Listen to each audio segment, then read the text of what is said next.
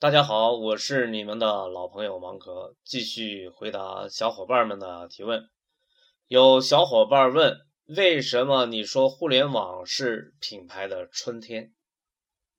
啊，要回答这个问题，首先我们要来回顾一下什么是品牌。我们理解的品牌，或者说是我们倡导的品牌，是指品类的代表，一般就是指品类的前三名。为什么这么说呢？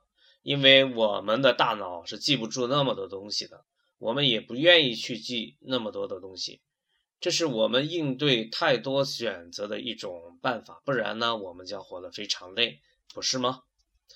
呃，界定了品牌，我们再来思考一下，品牌是如何诞生的？我们的大脑有把不同的事物分门别类的习惯。按什么进行分类呢？对，就是按照品类来分的。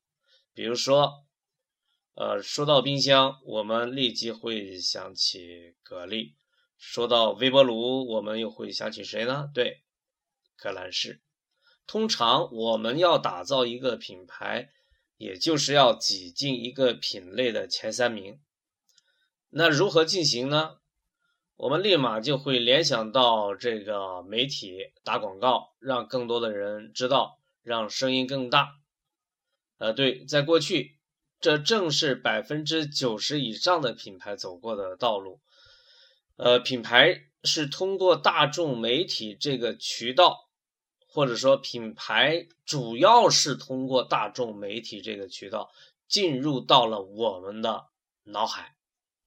这就相当于一场赛跑，声音的大小、播出的频率、媒体的级别，这就是品牌交出的答卷。然后我们看到了结果，谁是第一名，谁是第二名，然后会发生什么呢？对，我们的大脑的响应机制替我们得出了答案。第一名，当然也就是质量最好的喽。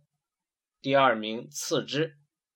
当然，真实的情况往往也是如此的，只不过正如你意识到的，这个机制将大多数厂家排除在了品牌竞争的序列之外，正像中国足球队几乎没有资格进入到世界杯赛场一样。因为购买媒体那可是需要一大把钱的，正是从这个意义上来讲，互联网。改变了信息传播的途径，尤其是在移动互联网时代，使得连接变得容易。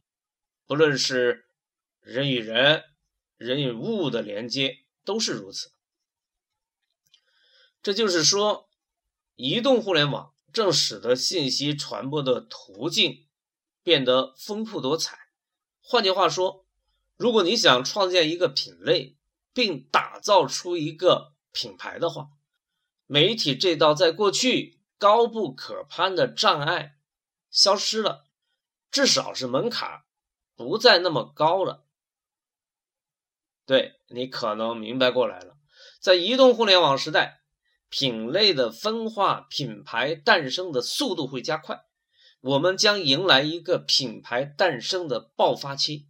难道这还不是品牌的春天吗？说明白了吧？本期节目也该到此结束了。发扬工匠精神，死磕到底。这里是全球唯一定位理论专业电台定位帮。独乐乐不如众乐乐，觉得好就转发到朋友圈吧。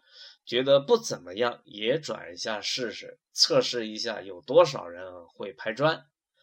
咱们下期节目时间再会。